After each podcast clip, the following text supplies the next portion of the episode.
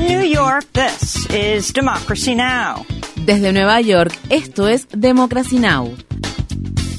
Democracy Now! es un noticiero internacional de radio y televisión que se transmite desde Estados Unidos a través de Internet en democracynow.org.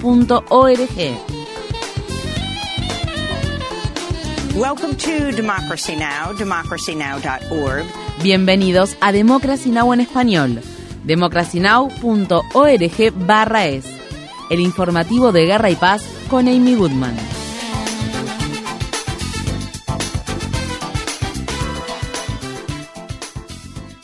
El presidente Biden anunció este jueves que Estados Unidos comenzará a impedir que personas migrantes procedentes de Haití, Nicaragua y Cuba soliciten asilo en el país si son detenidas al cruzar la frontera entre Estados Unidos y México. Estos solicitantes de asilo serán expulsados a México sin el debido proceso, de acuerdo con una ampliación de la controvertida política migratoria basada en el título 42 del Código de Regulaciones Federales que se inició durante la presidencia de Trump. La Corte Suprema de Estados Unidos decidirá en su próxima sesión el destino de dicha política. Biden también anunció que un pequeño número de personas haitianas, nicaragüenses y cubanas podrán acogerse a un programa que les concederá permiso temporal para vivir y trabajar en Estados Unidos si solicitan el asilo desde sus países de origen y si ya cuentan con patrocinadores financieros en Estados Unidos. El anuncio se produce antes de la visita que Biden realizará este domingo a la ciudad de El Paso, estado de Texas, para reunirse con las autoridades locales. Será el primer viaje de Biden a la frontera entre Estados Unidos y México desde que asumió la presidencia. En los comentarios que realizó este jueves, Biden no hizo ninguna mención sobre las duras sanciones de Estados Unidos contra Nicaragua y Cuba que han contribuido a agravar la pobreza en esos países, así como tampoco reconoció las devastadoras consecuencias que las intervenciones estadounidenses han tenido en Haití.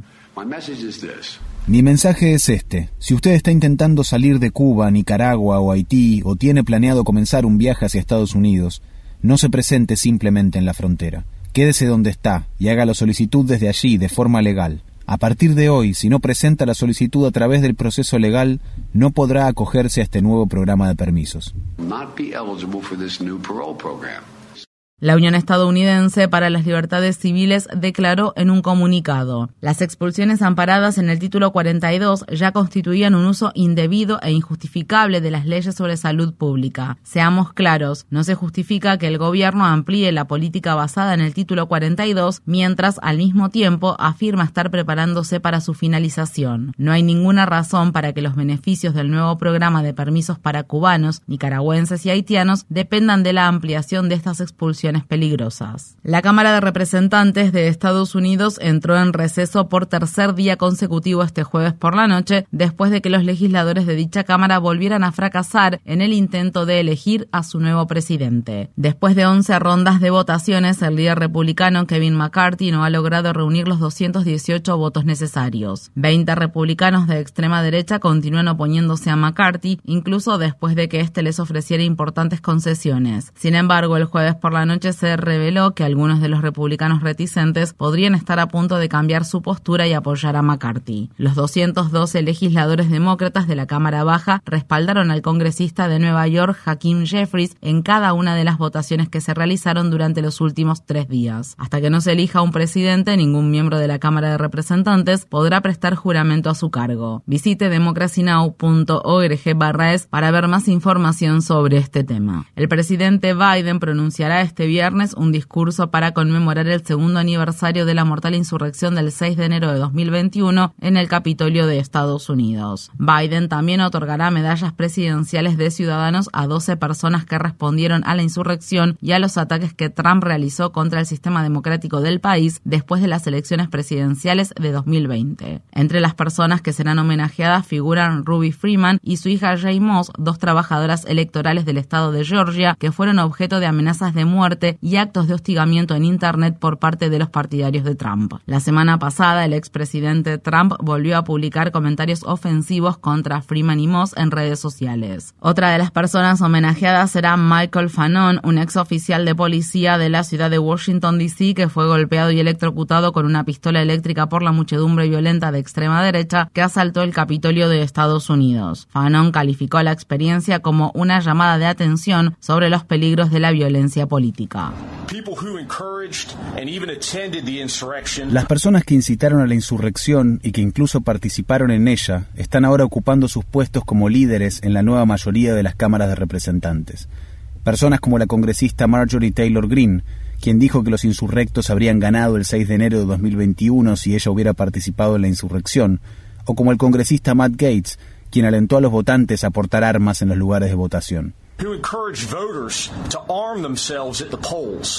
La pareja del oficial de policía del Capitolio de Estados Unidos, Brian Signick, quien murió un día después de responder a la insurrección del 6 de enero de 2021, presentó una demanda por homicidio culposo contra Donald Trump y dos de los insurrectos que atacaron a Signick. El oficial de policía falleció después de sufrir dos derrames cerebrales y el personal médico forense dijo que los hechos en el Capitolio incidieron en su condición. Para más información sobre el segundo aniversario de la insurrección en el Capitolio de Estados Unidos, visite nuestro sitio web democracynow.org/es. En Estados Unidos, la Corte Suprema del Estado de Carolina del Sur revocó el jueves la prohibición estatal del aborto a partir de la sexta semana de embarazo y dictaminó que dicha prohibición viola la Constitución de Carolina del Sur. Mientras tanto, legisladores demócratas del estado de Minnesota han avanzado en el proceso de aprobación de un proyecto de ley para codificar el derecho al aborto en ese estado, donde el procedimiento sigue siendo legal después de que en junio de 2022 la Corte Suprema de Estados Unidos anulara el fallo del caso Roe contra Wade. Mientras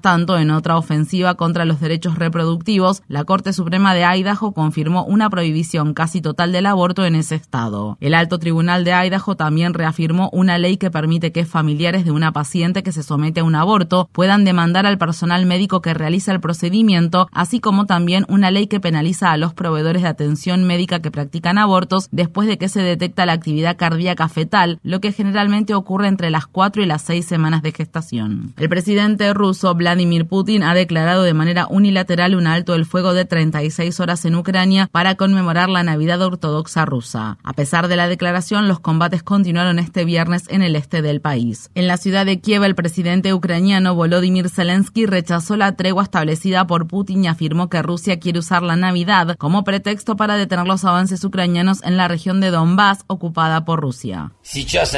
Ahora quieren usar la Navidad como una tapadera, aunque sea brevemente para detener los avances de nuestros muchachos en Donbass y acercar equipos, municiones y militares movilizados a nuestras posiciones. El secretario general de las Naciones Unidas, Antonio Guterres, dijo este jueves que acogería con satisfacción cualquier alto del fuego en Ucrania durante la Navidad ortodoxa, pero advirtió que las conversaciones entre Moscú y Kiev para poner fin a la guerra de forma permanente aún no son posibles. Creo que todavía no estamos en una situación en la que podamos ver la paz en el horizonte inmediato, la paz que creemos que tendrá que llegar algún día, una paz basada en la Carta de la ONU y en el derecho internacional.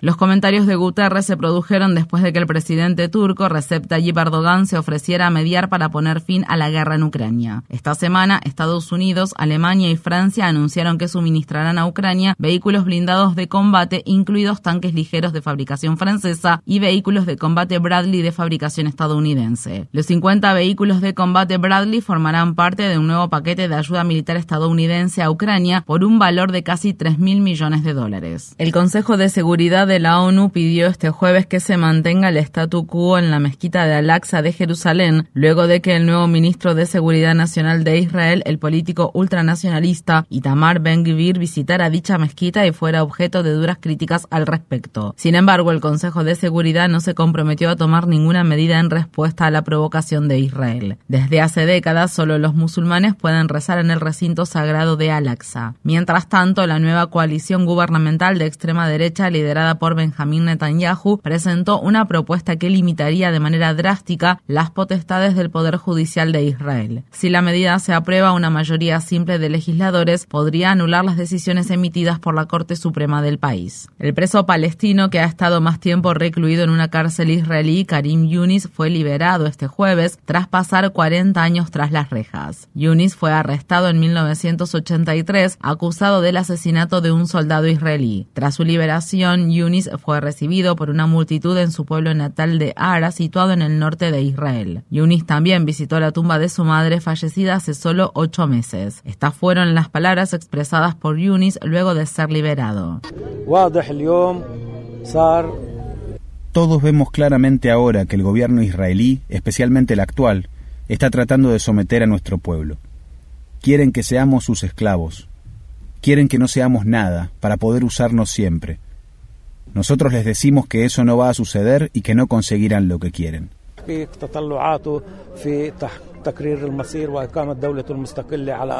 En Estados Unidos, la revista The Nation informa que la escuela Kennedy de la Universidad de Harvard rescindió la beca que había otorgado a Kenneth Roth, exdirector de la organización Human Rights Watch, por las críticas de Roth y la organización a las violaciones contra los derechos humanos cometidas por el gobierno israelí. China afirma que reabrirá su frontera con Hong Kong este fin de semana después de tres años de restricciones por la pandemia que dejaron a la ciudad prácticamente aislada de la China continental la reapertura se produce después de que la Organización Mundial de la Salud acusara a China de minimizar la gravedad del aumento generalizado de casos de COVID-19 en ese país que el gobierno chino no ha reportado de manera precisa. Estas fueron las palabras expresadas por Mike Ryan, el director de emergencias de la Organización Mundial de la Salud. Creemos que las cifras que se publican actualmente en China no reflejan el verdadero impacto de la enfermedad en cuanto a los ingresos hospitalarios, los ingresos en las unidades de cuidados intensivos y sobre todo las muertes. China ha estado reportando los casos diarios de COVID-19 en cifras de un solo dígito, aunque los expertos afirman que la ola de contagios que atraviesa el país podría provocar la muerte de cientos de miles de personas. Mientras tanto, la Unión Europea ha pedido a los países miembros que exijan que los viajeros procedentes de China muestren un resultado negativo de una prueba reciente de COVID-19 y ha sugerido a los gobiernos que amplíen la vigilancia genómica en los aeropuertos para detectar nuevas variantes del coronavirus. Las autoridades chinas afirman que esas restricciones son discriminatorias y tienen motivaciones políticas y niegan que China esté subestimando la gravedad de la ola de casos de coronavirus. En Estados Unidos, en el estado de Utah, ocho personas fueron halladas muertas este miércoles en una vivienda de la localidad de Enoch en un aparente caso de asesinatos seguidos de suicidio. Las autoridades afirman que Michael Hayes, de 42 años, disparó fatalmente contra su suegra, su esposa y sus cinco hijos antes de dispararse a sí mismo. Los asesinatos se produjeron dos semanas después de que la esposa de Haidt solicitara el divorcio. Según la organización Gun Violence Archive, ha habido 12 tiroteos masivos en Estados Unidos en lo que va de 2023. En Nueva York, conductores de Uber llevaron a cabo este jueves otra huelga de 24 horas. Los trabajadores continúan exigiendo que la empresa de servicios de transporte retire la demanda que presentó con el fin de impedir un aumento salarial aprobado por la Comisión de Taxis y Limusinas. Es la segunda huelga de 24 horas que los conductores de Uber realizan desde que la empresa se negara a implementar los aumentos salariales que se suponía iban a entrar en vigencia en diciembre. Democracy Now! entrevistó a Beira Videsai, directora ejecutiva de la Alianza de Trabajadores de Taxis de Nueva York, durante un piquete que se llevó a cabo este jueves frente a la sede de Uber en Nueva York. Este era un aumento que estaba en manos de los conductores. La ciudad de Nueva York lo votó tras casi un año de audiencias públicas. Uber, de manera repentina, arrebató este aumento de las manos de los conductores para metérselo en sus propios bolsillos. Mientras tanto, en la misma demanda que Uber ha interpuesto para frenar este aumento salarial a los trabajadores, la empresa ha admitido que le está cobrando a los usuarios de Nueva York una tarifa 48% mayor desde 2019. Los conductores son los únicos que no han recibido este aumento y ellos son los que realmente lo necesitan de manera urgente. Um, the only ones that haven't gotten this increase are the drivers, and they're the ones that really desperately need it. Infórmate bien. Visita nuestra página web democracynow.org/es. Síguenos por las redes sociales de Facebook, Twitter, YouTube y SoundCloud por Democracy Now! es.